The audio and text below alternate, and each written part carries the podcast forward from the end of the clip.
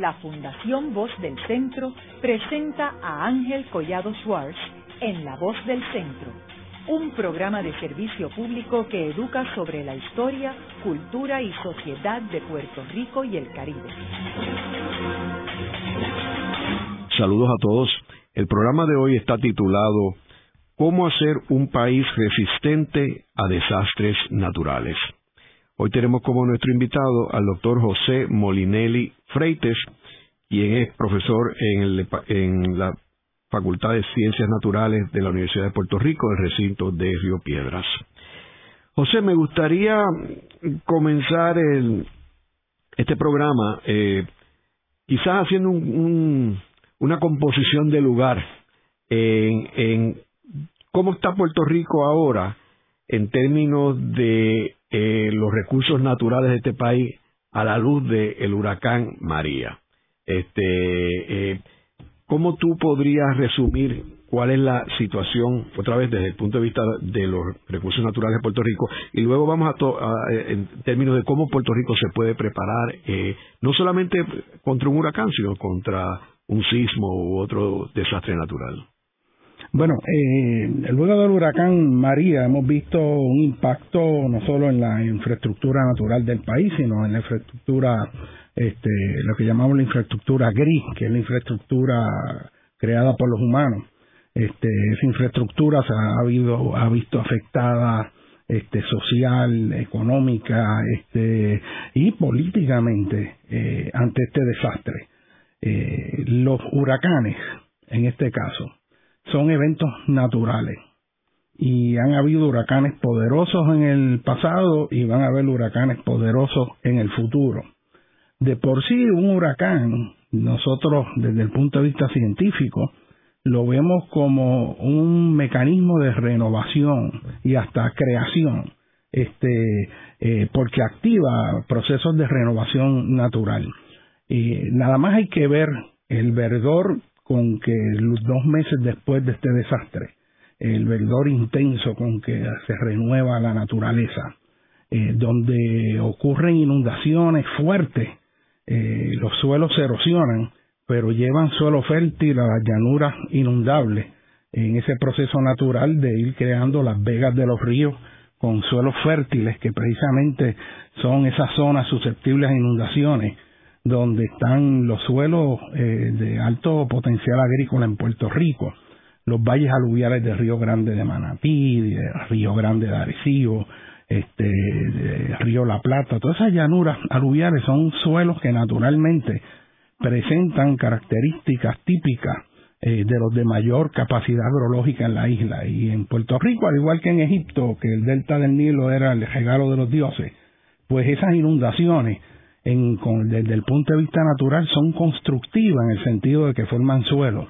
Los deslizamientos en los procesos naturales son mecanismos a través del cual se exponen esas cicatrices, roca fresca llena de minerales, que va a ir y convertirse en suelo nuevamente, del cual las plantas van a obtener nuevos nutrientes que ya se han agotado en los suelos viejos. Así que eh, a mediano y largo plazo, estos procesos naturales, igual que los sismos, las erupciones volcánicas, que a corto plazo las vemos catastróficas eh, y destructivas, en realidad son mecanismos de construcción de la naturaleza. En el análisis final, la isla de Puerto Rico es producto de actividad volcánica por más de 100 millones de años y de ahí surgió un edificio volcánico desde el fondo del mar hasta la superficie que construyó la isla. Así que en esa escala de tiempo es parte de los procesos naturales. ¿Cuándo es que estos procesos se convierten en desastres? Pues se convierten en desastres cuando los humanos nos ubicamos en áreas de alta vulnerabilidad.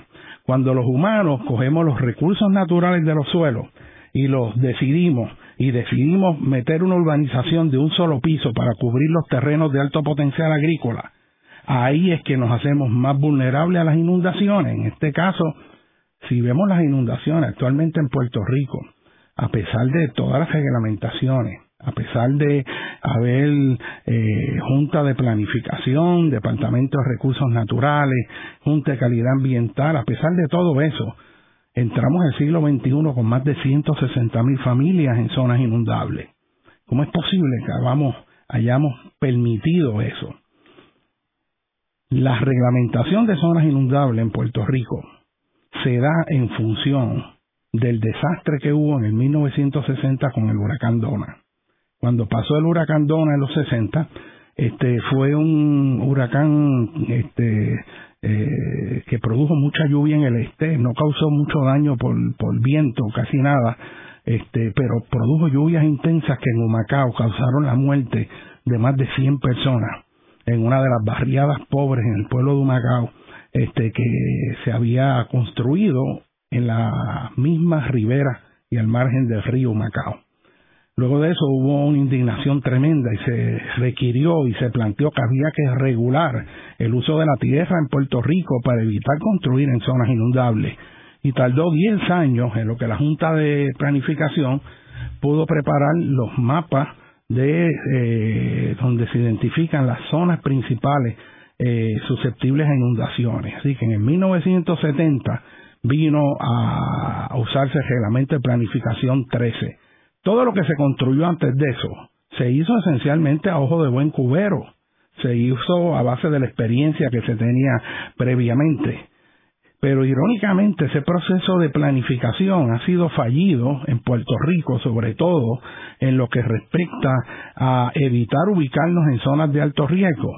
No fue hasta el 2015 que vino en Puerto Rico a aprobarse un plan de uso de la tierra, o sea, que toda la construcción que se hizo a partir de manos a la obra y antes no respondió a un proceso intenso, efectivo de planificación de uso de la tierra, sino que básicamente todo lo que se construyó se construyó a base del interés de entes privados o gubernamentales en desarrollar proyectos y donde ellos creían que era conveniente, ahí pues desarrollaban un proyecto y el gobierno tenía que venir detrás de todos esos nuevos proyectos y construcciones para proveerles acceso por autopista, proveerles redes suficientes de energía eléctrica que den para las necesidades de esos nuevos desarrollos, eh, proveer redes de acueductos, meter bombas adicionales para llevar agua hasta esos lugares. Así que el gobierno lo que hacía era como si fuera un sastre tejiendo todos los entuertos que se hacían aleatoriamente en función de los intereses económicos a nivel individual o corporativo y hasta del mismo gobierno. Alguien veía un predio de terreno que estaba ahí, eh, que lo vendían, pues mira, vamos a comprar ese terreno y ahí vamos a hacer un centro de servicios este, para la comunidad. Ah, otro allá nos está vendiendo este terreno, ah, pues vamos a meter el cuartel de la policía este, ah, este otro terreno es de un aportador del partido, pues vamos a comprárselo y ahí vamos a hacer esto.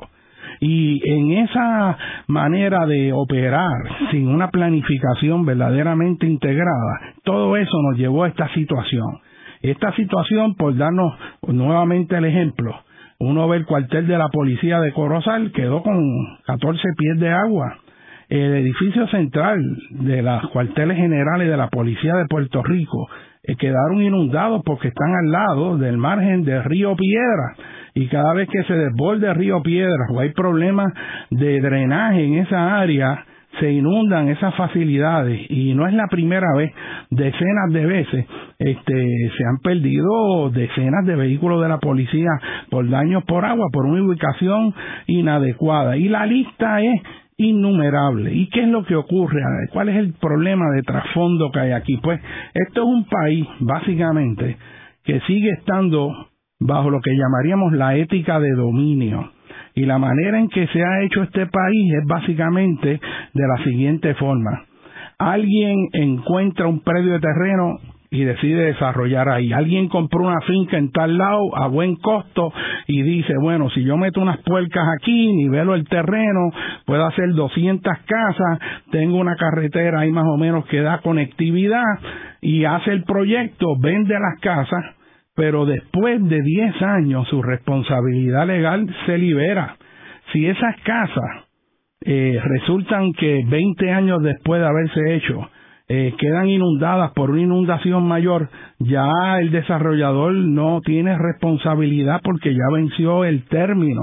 Así que él obtuvo la ganancia de la venta, pero la responsabilidad ahora recae sobre los que compraron esas casas y tienen que ver si tenían seguro o no tenían seguro. Así que eh, literalmente cuando eso ocurre, pues entonces hay un reclamo al gobierno y son muchas las urbanizaciones que se han hecho en estas zonas inundables y ahora viene una inundación mayor y las inundó. Va a haber un reclamo público de que se hagan obras de control de inundación. Eso, por ejemplo, es lo que ocurre en la parte baja del río Piedra cuando se empezó a urbanizar la cuenca del río Piedra, como resultado de haber copiado los modelos de la suburbia de los Estados Unidos a partir de los 50, se construye la urbanización San Geraldo, una que está en porciones inundables del río Piedra. Se construye University Gardens completo, está en la llanura aluvial del río Piedra. La primera urbanización en Puerto Rico fue el proyecto que hizo Long allá en Puerto Nuevo, en zonas inundables que rellenaron allí. Así que eso no se inunda todos los días ni todos los años, pero cuando ocurre, pues a veces se inundan varias casas, pero no todas.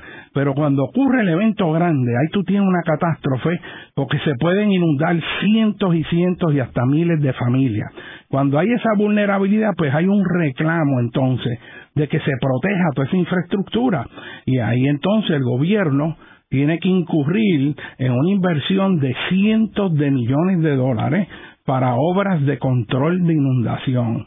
Y eso, por ejemplo, es lo que está ocurriendo ahora en la cuenca del río Piedra que están abriéndose obras de control de inundación desde la desembocadura en el Caño Martín Peña y Bahía de San Juan hacia dirección del Jardín Botánico de la Universidad. Es un proyecto de cientos de millones de dólares, pero que viene forzado después de habernos metido en la zona inundable. Esos fondos se pueden haber utilizado para educación, se pueden haber utilizado para servicios médicos, pero por no planificar inteligentemente, este, ahora el Estado tiene que subvencionarlo. Y nos vamos esta frase que tanto se repite, que a veces pues yo digo está trillada, pero aún así es bien valiosa, y es que estas inversionistas privatizan la ganancia y socializan la pérdida. Ellos vendieron todas las casas y se llevaron la ganancia, pero la pérdida, ¿quién tiene que ahora pagar y asumir el costo económico que tiene esa mala planificación? Pues es el Estado este, y tienen que usarse fondos del gobierno federal mayormente y fondos locales eh, para parear eso y hacer una obra de control de inundación. Y así se hizo, por ejemplo, las obras de control de inundación del río Bayamón. Eh, al, hacerte, al hacerse esas obras y hacer esos diques, pues toda esa llanura fértil de terreno eh, excelente para agricultura quedó cubierta por un manto de hormigón y asfalto. Y cuando se hicieron esos diques ahí, se hicieron para resistir eventos de cierta recurrencia máxima. Lo mismo se hizo en Humacao, lo mismo se hizo en porciones de Río Guanajibo. Y en Puerto Rico son cientos de millones de dólares que se han tenido que invertir tratando de mitigar las consecuencias de obras ubicadas en lugares de alto riesgo a pesar de que sabemos todo esto, a pesar de las 160 mil familias en zonas inundables en Puerto Rico, ahora mismo se intenta ubicar el incinerador de Arecibo nada más y nada menos que en el cauce mayor del Río Grande de Arecibo, que fue en un lugar que fue arrasado por esta inundación y sin embargo el proyecto lo van a construir ahí, tiene el visto bueno de Samot que dice ya esto tiene los permisos Así que eh, tenemos un problema ahí de visión y de ética. Y parte del problema, eh, Ángel, está relacionado a lo siguiente. Y es que en Puerto Rico no se analiza exactamente cuál es la mejor ubicación para un proyecto.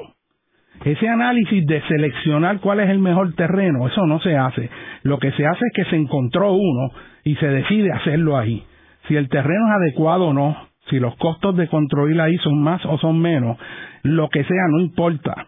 Y de hecho, la visión es de que para eso es que está el ingeniero. Yo una vez en corte, como perito, tuve la experiencia de enumerar, por ejemplo, todos los factores de riesgo de un predio de terreno en la zona costera de Puerto Rico. Ese terreno era susceptible a inundación de río, estaba en la zona del cauce mayor, era sujeto a licuación, amplificación de onda sísmica, marejada ciclónica, sujeto a tsunami, tenía áreas de humedales, estaba en la desembocadura de un río. Bueno, era un terreno que dice aquí no se puede construir por todos los riesgos naturales. La otra parte argumentaba que eso no importaba. Y yo, eh, estupefacto ante esa aseveración, eh, oigo con detenimiento y el argumento era que es que para eso están los ingenieros. Que si el área se inunda, pues tú elevas el terreno. Si el área está sujeta a marejadas, pues tú pones un parapeto que desvíe la marejada. Y entonces lo que vemos es una visión ética de dominio donde nosotros lo que hacemos es que conformamos la naturaleza a nuestros caprichos en vez de entender cuáles son los espacios que debemos dejar libre a la naturaleza y buscar construir en zonas que sean seguras. Ese Puerto Rico del siglo XXI tiene que ser un Puerto Rico que se edifique y reconstruya en los lugares que son completamente seguros. José, un, detalle interesante, cuando Rexford Togwell era gobernador de Puerto Rico, eh, en, en principios de 1940, la década de 40, eh, y, y, él que fue el último gobernador estadounidense en Puerto Rico, eh, una de las ideas que él tenía era todo el concepto de la Junta de Planificación, los inicios de la Junta de Planificación, y él tenía como parte de su, de su gobierno el director de planificación, que en aquel tiempo se hablaba que era casi un cuarto poder, eh, porque tenía casi eh, un poder absoluto en términos de planificar el desarrollo de Puerto Rico, que es lo que tú estás diciendo. Absolutamente. Eh, y, y que lo ves, por ejemplo, en el caso, coge este caso de la ciudad de Nueva York, donde yo paso un gran tiempo de, de mi semana. Eh, allí nadie se le ocurriría plantear un proyecto en Central Park.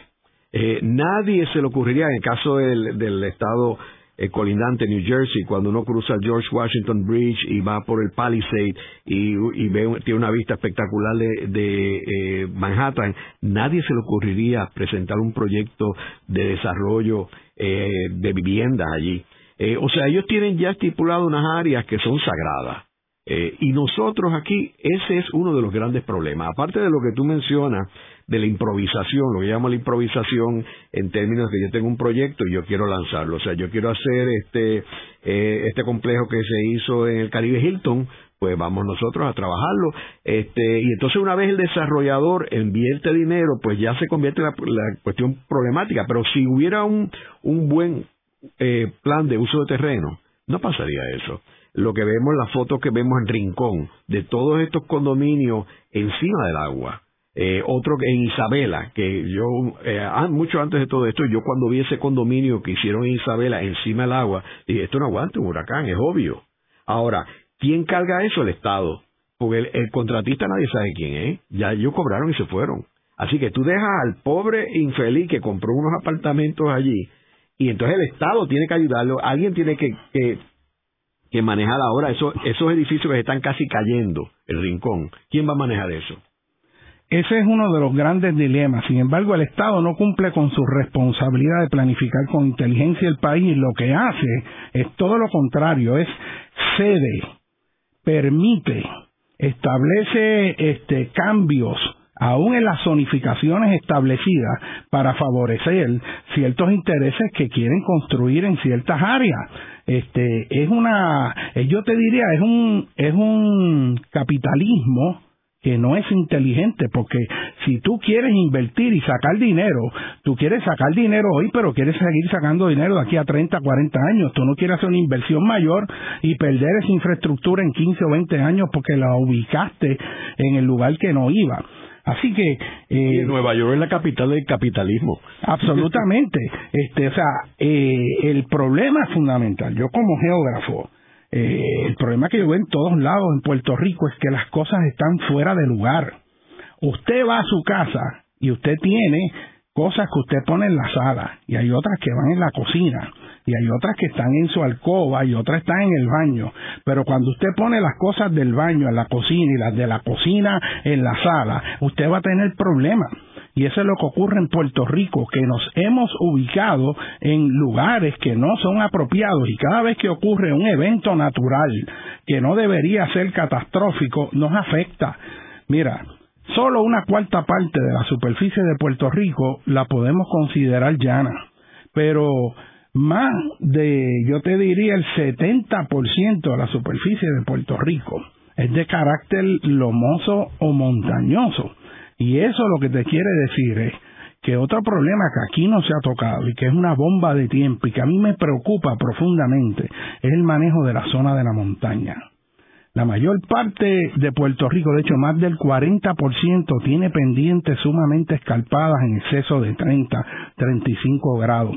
Eh, el resto tiene pendientes más moderadas, pero tienen problemas de estabilidad. Y lo natural en la zona montañosa donde llueve mucho y las pendientes son escarpadas que ocurren deslizamientos. Se estima que en Puerto Rico hay más de 100 comunidades en zonas susceptibles a deslizamientos. De hecho, el evento de deslizamiento más catastrófico bajo los Estados Unidos y sus territorios fue el evento de Mameyes en octubre de 1985, donde murieron más de 100 personas. Y este huracán que ha defoliado la zona montañosa, nos revela la alta densidad poblacional en la zona de montaña, al haber aflorado a la vista todas estas casas que estaban parcialmente ocultas por las copas de los árboles cuando uno veía los paisajes al defoliarse, de momento vemos eh, casas donde no sabíamos ni teníamos la más remota idea que había. Y vemos estas casas construidas muchas en columnas largas de longitud desigual, eh, hechas con ingeniería criolla, eh, hechas por gente que no tiene recursos económicos de comprar viviendas hechas por ingenieros, certificadas por la Junta de Planes, y cada uno no le queda más remedio que proveerse su vivienda como puede y donde puede. Eso es una vulnerabilidad altísima, sobre todo en caso de terremoto. Hay decenas de miles de estructuras en estas columnas frágiles que se sabe no aguantan la fuerza sísmica que han creado terremotos como los que han ocurrido en el pasado de ocurrir un sismo como el 2 de mayo de 1787, que se estima fue de una magnitud mayor de 8, aquí vamos a tener una catástrofe a gran escala y no hay recursos en el país para manejar esa emergencia de cientos o miles de casas colapsadas por las pendientes eh, arrojadas con fuerza en las quebradas de los ríos al caer desde arriba unas sobre otras a veces con un efecto dominó. Eso es una vulnerabilidad que está ahí, que yo le he mencionado en muchas ocasiones y no se hace algo para tratar de salvar la vida de la gente que vive ahí. Meramente se deja ahí, nadie ha visto nada, pero no hay ninguna medida proactiva. Eso es una bomba de tiempo pendiente y quiero quedar en récord que eso lo dije. Además, este país los deslizamientos le han costado cientos de millones de dólares y te voy a dar unos pocos ejemplos.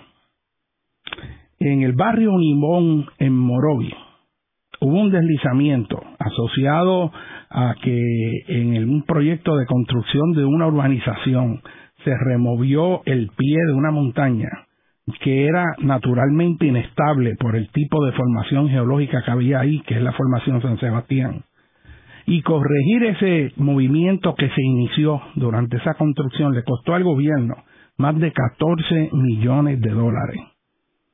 Cuando se construyó la PR-10 de Arecibo a cuando se llegó a esa misma formación geológica que es muy inestable, la formación San Sebastián, cuando se llegó a ese tramo de carretera llegando a casi Utuado, se deslizó todo el cerro y esa área ahí fue el gran dolor de pesquera eh, cuando era el director del Departamento de Transportación y Obras Públicas, porque eso se tornó en los kilómetros de carretera más costosos a la Agencia Federal de Carretera. Fueron millones de dólares tratar de estabilizar esa área. En esa misma formación geológica se construyó, pero en el pueblo de Corozal, un CDT, un centro de diagnóstico y tratamiento, que costó decenas de millones de dólares se perdió precisamente por el efecto de los deslizamientos. Por ahí se ha construido la carretera PR-111, a lo largo del cual a través de décadas han habido deslizamientos masivos. Esas son las mismas áreas que causaron eh, los deslizamientos en el cementerio de Lares. Son las mismas áreas, la misma formación geológica en que tuvieron que expropiar como cinco o seis casas que fueron destruidas hace cuatro o cinco años por, por un deslizamiento también en esas áreas. Tenemos el deslizamiento famoso, que es un flujo de tierra de, Villa España, donde está ese video que, que circuló por el mundo entero de Tati, que sale una persona llamando a Tati mientras se está desplomando y fluyendo todo el mogote en la parte posterior de esa casa. En fin, son decenas y decenas de millones de dólares y a estas alturas nosotros no tenemos mapas para determinar si unas áreas son vulnerables o no a deslizamiento. Es un proceso de planificación a ciegas. Hacer esos mapas lo que cuesta es medio millón de dólares y hemos perdido decenas de millones sin hacerlo. Haremos una breve pausa, pero antes los invitamos a adquirir el libro Voces de la Cultura con 25 entrevistas transmitidas en La Voz del Centro. Procúrelo en su librería favorita o en nuestro portal.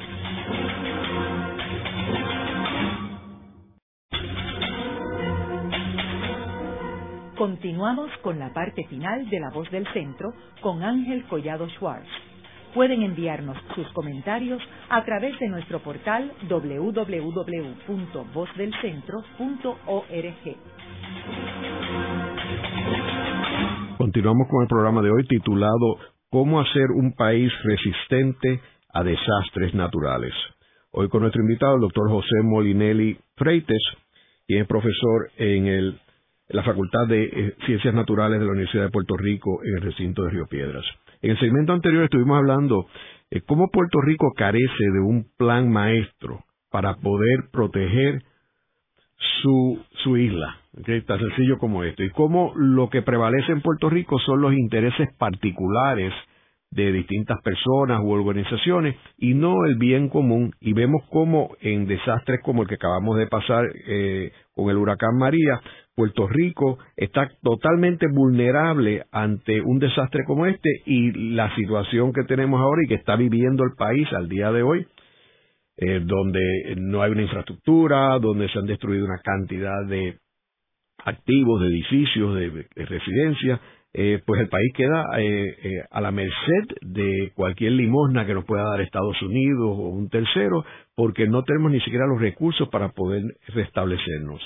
Ahora, José, ¿cómo tú dirías que el cambio climático afecta la situación que se encuentra Puerto Rico, tan vulnerable? Mira, el cambio climático va a afectarle y efectuar cambios ambientales significativos que van a repercutir en nosotros.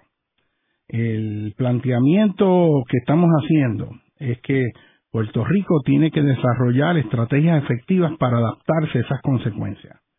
La isla no va a quedar bajo el agua, ni la isla va a desaparecer, pero sí vamos a tener problemas serios de erosión en la costa y el ascenso que se espera para fines de siglo, de hecho un estimado conservador, es que pueda subir hasta unos 80 a casi 100 centímetros, casi un metro. En el siglo pasado, el ascenso promedio a nivel global en el nivel del mar fue alrededor de unos 17 centímetros. Y en este siglo la proyección que hay es que pueda alcanzar un metro. Hay una regla que se llama la regla de Brum para hacer un estimado general de cuál, cuál es el efecto del alza en el nivel del mar en la línea de costa y es que por cada unidad que suba el nivel del mar, ya sea un centímetro, una pulgada, un pie, un metro, la línea de costa donde hay playas y sedimento arenoso va a receder, se va a mover tierra adentro por un factor de 100 en promedio. Así que si para fin de siglo, digamos, estimamos que el alza en el nivel del mar va a ser un metro, la línea de costa va a retroceder unos 100 metros en unos lugares mucho más, en otros mucho menos, pero eso es un estimado general. Váyase usted al condado, váyase a Isla Verde, váyase a Rincón, váyase a todos los lugares donde hay infraestructura con casas metidas y edificios pegados a la orilla del mar y tire 100 metros hacia adentro, poco más de 300 pies, y usted va a ver el problema serio que vamos a estar hablando. Así que el recurso playa se va a ver, no solo en Puerto Rico, sino a nivel global, seriamente afectado. Así que ese es un asunto que hay que ir planificando desde ahora, y eso significa que no podemos seguir eh, metiendo infraestructura en zonas de alto riesgo. Segundo, esa alza en el nivel del mar va a crear un tipo de ahogamiento en los ríos, porque ahora los ríos van a tener que desembocar en el mar, pero el nivel del mar está más alto. Eso quiere decir que el agua no va a poder salir de la manera en que salía anteriormente. Y muchos drenajes en zonas llanas, costeras en Puerto Rico, no van a poder tener la suficiente, el suficiente gradiente o inclinación para desaguar sus aguas al mar porque el nivel del mar va a quedar más alto que el nivel del terreno en esa zona. Así que ahí vamos a tener inundaciones significativas. Y esto indica también que áreas que no se inundaban, que no aparecen ahora como ubicadas en zonas de inundable, inundable, sí se van a inundar. Así que vamos a tener que ver cómo nos vamos a reajustar a la pérdida de esa infraestructura costera. También ese escenario de cambio climático, como el planeta está más caliente, la atmósfera, hay más evaporación. Si hay más evaporación, pues cuando se den condiciones que favorezcan el que ocurra lluvia, el potencial pluviométrico, o sea, el potencial de cuánta lluvia puede caer, va a ser mucho mayor. Así que esperamos que los aguaceros puedan ser mucho más intensos y produzcan mayor cantidad de escorrentías, que a su vez al llegar a las quebradas y los ríos, incrementen la frecuencia a la cual los ríos se desbordan y las inundaciones pueden ser mayores que antes porque hay más agua cayendo, la intensidad de la lluvia puede este, eh, aumentar.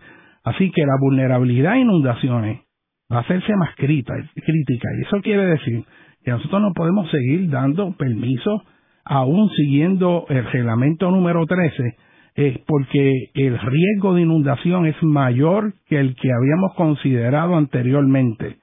Por ejemplo, en la urbanización Los Pabellones, en Toa Baja, es una urbanización construida a principios de, la década del siglo XXI, como para el 2004, quedó inundada con, los permisos de la Junta de Planes. Eh, se metieron sobre cuatro pies de agua dentro de las casas. ¿Qué pasó con el reglamento de planificación número 13? La lista es interminable en esa línea, así que el riesgo de inundación va a aumentar. Por eso es crítico que nos vayamos saliendo de las zonas inundables. Pueblos como Cataño, que están casi a nivel del mar y hoy en día necesitan de sistemas de bombas que saquen el agua cada vez que llueve porque si no el pueblo se inunda. Lugares como Ocean Park, que dependen de estaciones de bombeo porque están prácticamente a nivel del mar, de manera tal que cuando esas bombas fallan, eh, no hay gradiente para que las aguas salgan. Si sube el nivel del mar, esa situación se hace imposible, no va a haber bomba que pueda bombear un océano de vuelta hacia afuera. Así que nosotros tenemos que ir planificando desde ahora. Esto no va a ocurrir el año que viene, ni en cinco años, pero el efecto gradual de esto en las próximas décadas va a ir complicando esa situación y son muchos los ejemplos que se pueden dar en Puerto Rico. Segundo lugar, las lluvias intensas pueden también hacer más vulnerable la zona de la montaña, accionando más deslizamientos, más movimientos de masa y al aumentar la erosión por las lluvias intensas, la vida útil de los embalses de agua se reduce. Así que los costos de remover el sedimento de los embalses va a aumentar porque se están rellenando más rápido sí tenemos que buscar fuentes alternas, maneras más sostenibles, buscar cómo proveer más agua de las zonas acuíferas donde sea conveniente. Huracanes más intensos es el escenario. Una de las cosas que hemos estado viendo, sobre todo en los últimos años, es que eh, ha habido una intensificación en corto tiempo de huracanes con potencial destructivo sin precedentes. Este es el caso pues de María, que cuando entró al Caribe eh, estaban todas las condiciones para que se convirtiera en un categoría 5 pero también fue el caso del huracán Patricia en México hace ya varios años atrás, tres o cuatro años, en que este huracán, que era un área de mal tiempo, en cuestión de 24 horas se convierte en un categoría 5, pero con viento sostenido de 220 millas por hora. Es también el caso del buque El Faro que salió de Jacksonville trayendo una carga completa llena de furgones para Puerto Rico y cuando salió lo que había un área de mal tiempo al norte de la Española. Esa zona se movió hacia el norte como se esperaba y el barco podía pues eh, llegar a Puerto Rico sin problema. De momento se intensifica, se desplaza hacia el sur y en cuestión de 24 horas esa embarcación de carga, el faro, está en medio de un huracán categoría 4 para el cual no fue diseñado. Sabemos el trágico resultado que se hundió. Así que tenemos no solo en la cuenca del Atlántico, sino en el Pacífico, tifones extremos, Haiyan destrozando islas en Filipinas de una manera sin precedentes. Y es que al haber más vapor de agua en la atmósfera, hay más energía y estos sistemas van a ser más intensos. Pero el escenario del cambio climático implica también una variabilidad aumentada del clima. Y de ahí tenemos la sequía que sufrimos hace varios años atrás, que fue una sequía sumamente intensa y prolongada en Puerto Rico. Así que aquí estamos yendo de una sequía que afectó severamente la actividad económica en Puerto Rico a un huracán como María en cuestión de tres o cuatro años. Y este escenario fluctuante es el cual tenemos que enfrentar. Esto no quiere decir que es el fin del mundo. Nosotros lo que tenemos es que entender la naturaleza, y saber cómo obrar para desarrollar un país que sea sostenible dentro de los retos que presenta el siglo XXI. Por un lado positivo, quiero mencionar que si bien se habla de que hubo una catástrofe, la mayor parte de este país quedó en pie. Aquí hubo miles de casas, decenas de miles de casas que sufrieron daños mínimos. Estaban bien construidas, estaban en lugares seguros. Todas las que estaban en zonas inundables, muy pegadas a la costa sufrieron daños extremos, pero también sufrió aquella porción de la población con recursos económicos limitados, que no tiene los recursos para proveerse una casa de hormigón segura. Muchas de las casas de madera, hechas con ingeniería criolla, literalmente desaparecieron del mapa, particularmente en la zona de la montaña. Y es que este huracán también revela la desigualdad social, la crisis económica, que también presenta retos en cómo desarrollar un país donde haya una seguridad mínima de vivienda para todos sus habitantes. ¿Cómo podemos lidiar con esta situación que parece incomprensible? Pues mira, esto es cuestión de planificar con inteligencia y tener un norte claro. Lo que hay que hacer en Puerto Rico, primero, es si tú te imaginas el mapa de Puerto Rico, Ahora, ahora José, ah, eh, yo me gustaría que precisáramos, o sea, unas prioridades, o sea, a la luz de, de este desastre que hemos vivido aquí en, con María, eh, y pensando, como tú muy bien mencionas, que no debemos limitarnos a las tormentas, porque pueden haber sismos, pueden haber otro, otro tipo de desastre natural. ¿Cuáles tú crees que deberían ser las prioridades para Puerto Rico? Bueno, ¿Cuáles las primeras, el, segundas? El problema principal es que nosotros estamos reconstruyendo y no estamos rediseñando. Después de un desastre, una urgencia extraordinaria de restablecer las cosas como estaban. Tú perdiste tu techo, tú quieres un techo. Tú no tienes energía eléctrica, tú quieres energía eléctrica. ¿Y qué es lo que estamos haciendo? Volver a poner un poste con los mismos cables en el mismo lugar. Volver a poner unos techos de zinc en el mismo lugar de la misma forma. Y en realidad, esa urgencia a corto plazo crea las condiciones para que la vulnerabilidad se mantenga. La gente se queda en, en muchas ocasiones en el mismo sitio donde estaba. La gente de la comunidad Ingenio en Toa Baja se van a quedar en la zona inundable y lo que van a hacer es limpiar, ver cómo arreglan la cosa, compran muebles nuevos los que pueden y se van ajustando, pero vamos a reubicarlos completamente. ¿Dónde están los recursos para eso? Ese es un problema como no teníamos todo un plan de cómo vamos a responder inmediatamente esas acciones, que sería lo siguiente, toda la gente que estuvo en zona de alto riesgo, vamos a reubicarlas en viviendas que ahora están vacías, que ahora se están vendiendo. Para eso tú tenías que tener los inventarios de esas casas que puedan ocuparse inmediatamente, que hay gente que salió de Puerto Rico y que ahora esas casas están vacías y se pueden adquirir un costo menor que hacer vivienda nueva social. Hay casas en muy buenas condiciones, seguras, que se pueden adquirir en 80, 85 mil dólares, en vez de 110, 120 que vale una vivienda este, eh, de interés social. Así que ese es uno. Lo otro, nosotros tenemos que lidiar con la ubicación de comunidades que sabemos que no son sostenibles. Doy el ejemplo de Cataño, porque es una zona que eh, la mayor parte de este pueblo está en zona inundable, está en zona de alto riesgo en caso de terremoto, porque es un relleno. Sin embargo, seguimos metiendo infraestructura ahí y reconstruyendo. La zona del Caño Martín Peña, eh, no se debe reconstruir la zona del caño que está a nivel del agua. Se debe reconstruir fuera del área que esperamos que ascienda el nivel del mar como consecuencia del cambio climático. Hay que moverse en cuanto a energía eléctrica en el país, en vez de estar dependiendo de un sistema que cuando colapsa, colapsa todo el país, a redes regionales.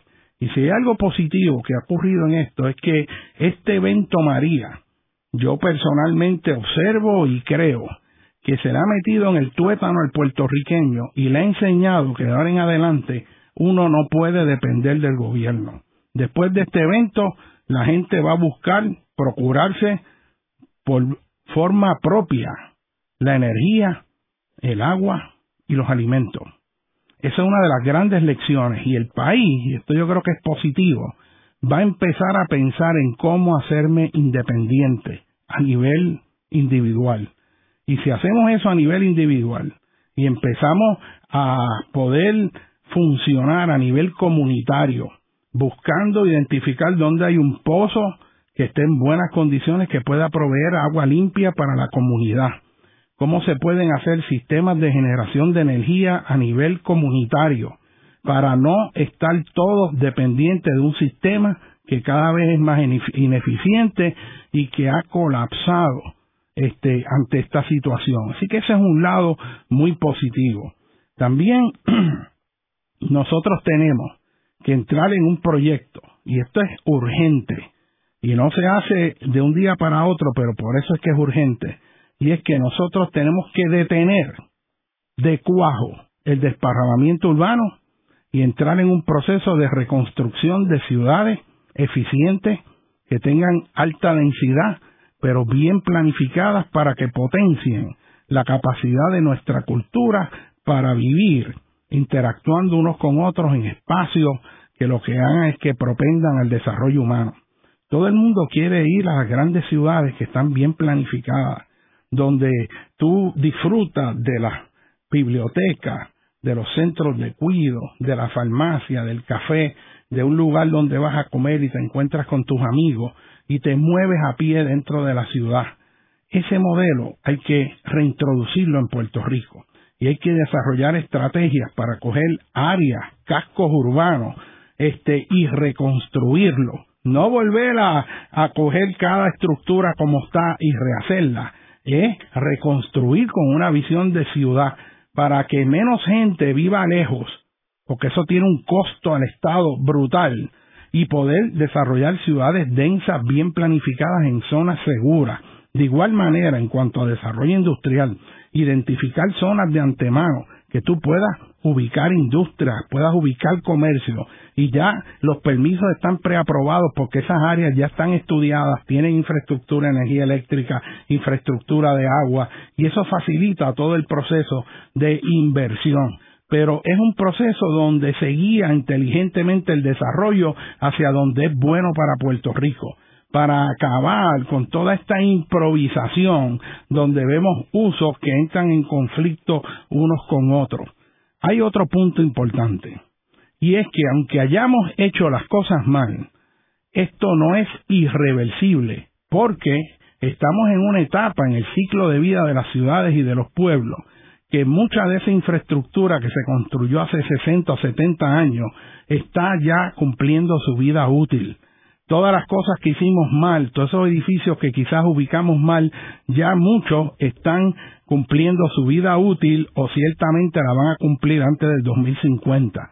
Eso quiere decir que vamos a tener la oportunidad de reconstruir puentes, reconstruir el y replanificar el desarrollo urbano para entonces con el conocimiento y la experiencia que tenemos, aún de nuestros propios errores, crear un país sostenible donde ocurran inundaciones pero no hayan daños porque no estuvimos en la zona inundable, donde ocurran deslizamientos y no hay daños a la vida y propiedad porque no nos ubicamos en la zona de deslizamiento, donde hayan terremotos, aunque sean fuertes y que los daños sean mínimos, porque supimos dónde ubicar la infraestructura, que ocurran maremotos y las pérdidas son mínimas porque no nos ubicamos en la zona de maremoto. En fin, tenemos que hacer un país, Ángel, donde haya una armonía en la relación de las actividades humanas con la naturaleza, de forma tal que optimicemos los recursos del país para el desarrollo sostenible del mundo, del mismo. Y voy específico, tenemos que identificar todos los lugares que en Puerto Rico hay que proteger la naturaleza de los humanos. Esos son los sistemas ecológicos, son las redes de drenaje de los ríos, los bosques, las áreas de especies en peligro de extinción, las zonas de recarga de acuífero en el Carso, las zonas este, en las costas que están afectadas por las marejadas pero que tienen un valor ecológico inmenso, los humedales, y eso no se toca y se mantiene ese sistema conectado. Luego, identificamos los lugares donde hay que proteger a los humanos de la naturaleza, ya no a la naturaleza de los humanos, sino a los humanos de la naturaleza.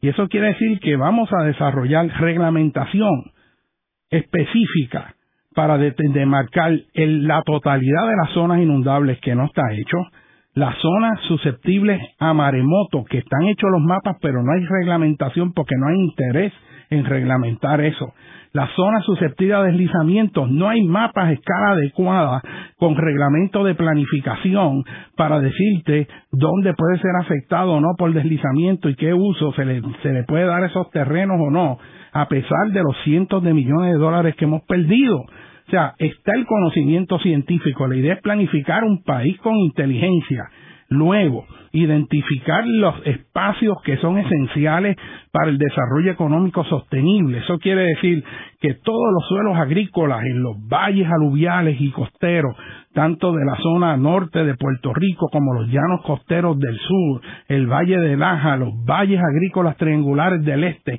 todos esos terrenos de alto potencial agrícola en la montaña, en el Carso, en los llanos, que se proteja, que no se permita meter urbanizaciones de un solo piso, que no solo aniquilan ese potencial agrícola en un mundo donde cada vez hay más gente y menos espacios para sembrar, sino que aniquila el espacio en el perímetro de esa urbanización porque no se pueden efectuar actividades agrícolas por la proximidad de la gente que vive ahí. Esos terrenos hay que respetarlos Así que proteger áreas de recarga de acuíferos para que podamos usar este, los pozos de agua subterránea y que estén limpios, proteger las cuencas hidrográficas para que esos suelos se mantengan y haya un flujo continuo en el caudal de los ríos que mantengan esos abastos de agua, proteger las áreas de valor histórico y valor escénico de Puerto Rico. A Puerto Rico se le olvidó el valor espiritual, histórico y nacional que tiene el paisaje. Aquí hay que preservar los paisajes rústicos, los paisajes de bosque. Aquí no podemos seguir permitiendo que se metan anuncios donde le dé la gana encima de los mogotes, donde se meten torres de celulares sin necesidad en muchos lugares, afeando el paisaje. Aquí hay que entrar en un proceso de rehabilitación del paisaje precisamente no solo para que los puertorriqueños vivamos rodeados de belleza y sensibilidad a la naturaleza y tener espacios para que se acaricie nuestro espíritu, para que se calme el ímpetu, para que se calme el desespero que está viviendo el puertorriqueño hoy en día. Ese paisaje hay que reconstruirlo, hay que protegerlo y hay maneras de hacer eso. Y en fin, cuando nosotros cogemos y tenemos un país que tiene todos esos espacios bien diseñado, cada cosa en su sitio, vamos a tener un país sostenible, vamos a tener un país que no solo sea sostenible económicamente, sino vamos a tener una población que viva en armonía con los valores propios de la civilización que queremos tener aquí. O sea, yo le añadiría un elemento también de proteger la infraestructura de nosotros. Eh, porque, por ejemplo, en este eh, huracán nosotros vimos que habían unas, unas, unos elementos que son críticos en términos de un desastre. Por ejemplo, la comunicación. Eh, había que proteger o esas torres o tener un plan B si esas torres desaparecían por los vientos, pues cómo tú ibas a mantenerte comunicado. Otro ejemplo que a mí me pareció increíble, el radar. El radar de la NOAA, que es el que te dice por dónde que va toda la cuestión meteorológica, que es la que usan los pilotos de todos los aviones pequeños. Y cuando yo voy a Culebra, eso, ahí donde yo me conecto, es increíble que todavía no esté funcionando, porque se llevó el radar.